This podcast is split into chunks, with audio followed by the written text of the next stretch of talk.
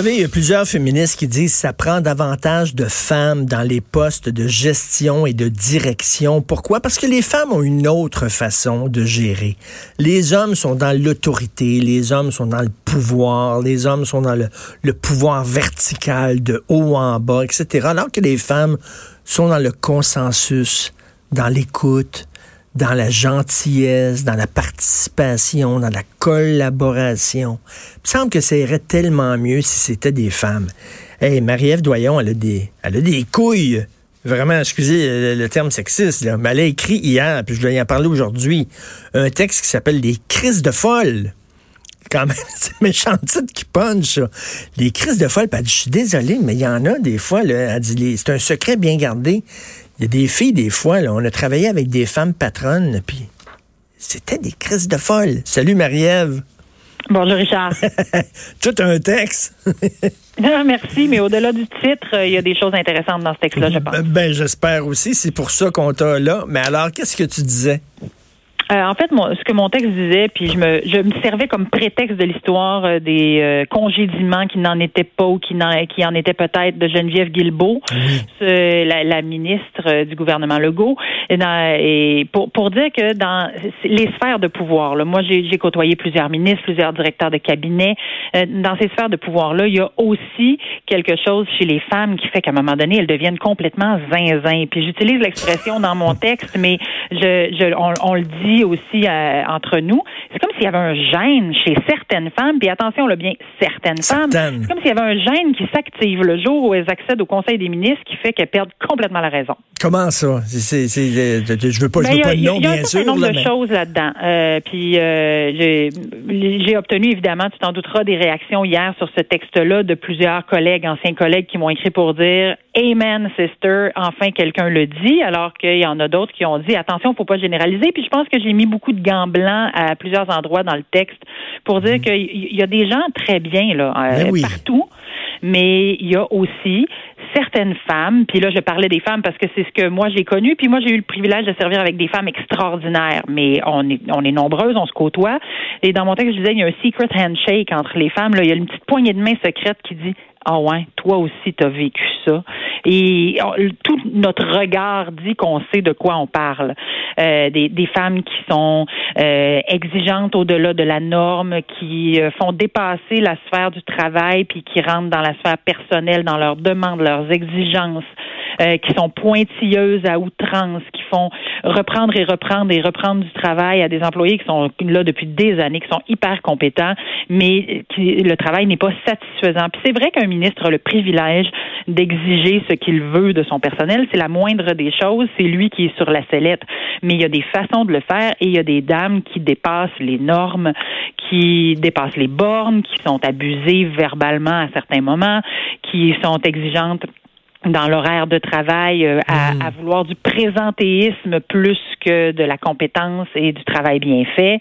Euh, et ça, ça, ça s'est vu beaucoup plus chez les femmes que chez certains hommes dans des cabinets politiques. Et les personnes qui en sont le plus victimes sont souvent les femmes également, parce qu'on probablement parce que certaines ministres exigent beaucoup d'elles-mêmes et elles exigent énormément de leur personnel, mais elles ne le font pas toujours de la bonne façon. Euh, il y, a, y, a eu aussi une espèce de, de condescendance envers du personnel parce que certaines sont arrivées à un endroit. C'est comme si elles se permettaient de regarder de haut d'autres euh, personnes autour d'elles. Il y a une jalousie aussi qu'on voit, hmm. euh, en, pas juste entre les, les, les ministres, qu'elles soient hommes ou femmes, entre eux et elles, mais aussi envers des membres de leur personnel. Puis ça, c'est beaucoup plus féminin que masculin. Mais, mais, mais j'aimerais t'entendre. Bon, l'affaire Geneviève Guilbeault, là, bon, elle a été très maladroite parce que, bon, c'est une chose de te départir de ton personnel, mais tu commences pas à dire il était incompétent, il était pas bon, il suivait pas, etc. Bon, et là, il y a des gens qui ont dit elle a une façon de gérer qui est un peu, euh, un peu, un, peu brusque, un peu brutale et tout ça. Et là, ces gens-là, ils ont dit oui, mais vous l'attaquez parce que c'est une femme. Là, j'ai lu quelques ben textes en disant si on est si sévère avec Mme Guilbeault, c'est parce que c'était une femme. Si c'était un homme qui avait agi comme ça, on la féliciterait, on, féliciterait, cet homme-là en disant c'est un gars qui sait mettre le poing sur la table, puis, puis qui est en contrôle je suis pas sûr, moi, je suis pas sûr qu'on était sexiste envers Mme Guilbeault. Euh, moi, je pense pas qu'on a été sexiste envers Madame Guilbeault. J'ai lu un texte récemment d'une de nos collègues qui Hmm. disait qu'on on exigeait des femmes de l'élégance alors qu'on n'en aurait jamais exigé des Hmm. hommes. Là-dessus, je ne suis pas d'accord. L'élégance n'a pas de genre. L'élégance, la classe, le- la façon de laisser quelqu'un partir.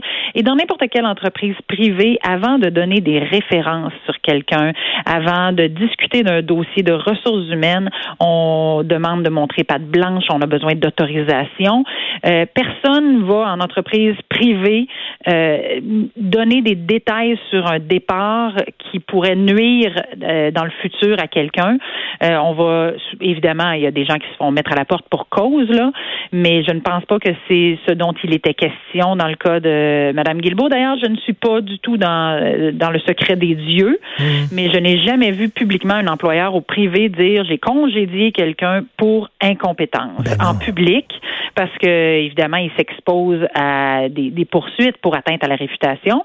Dans le cas des personnes euh, qui euh, qui ont quitté le cabinet de Madame Guilbeault, la, la moindre des choses aurait été soit de ne pas commenter, comme n'importe qui qui dit écoutez ce Tout sont des dossiers de ressources humaines, on ne les commentera pas, ou encore et là était la porte de sortie élégante de dire, puis c'est arrivé dans d'autres cabinets. Là. Il y a eu beaucoup de mouvements chez Nathalie Roy aussi. C'est pas le premier cabinet.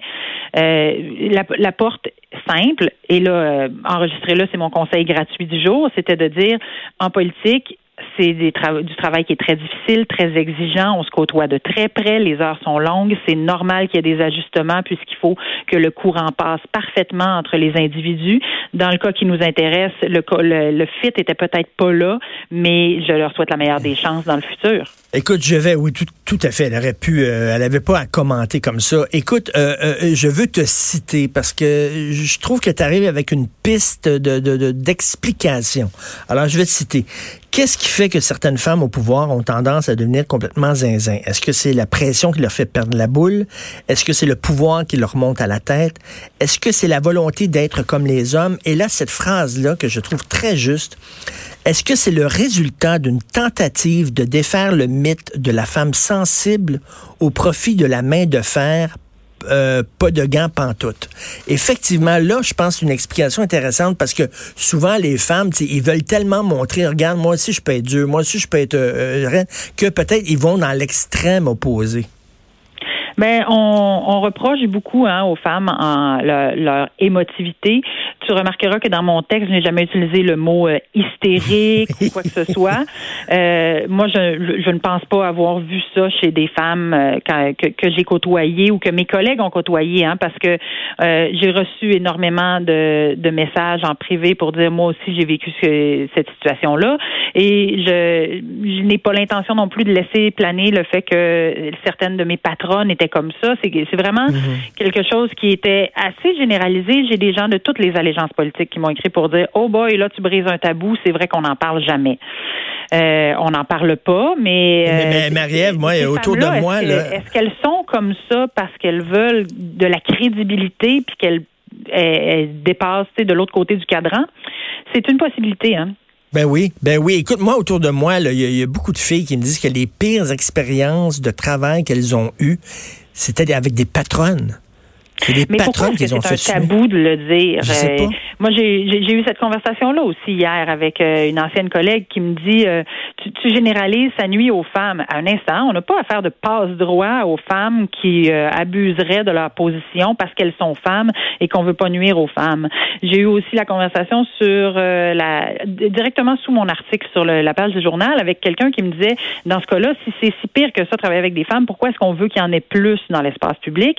Ben en fait, si elles étaient plus nombreuses dans des postes de pouvoir, si on arrivait à 50-50, est-ce que cette pression-là d'être comme les hommes diminuerait? Est-ce que le- la place des femmes se- serait moins menacée? C'est une question qu'on doit se poser.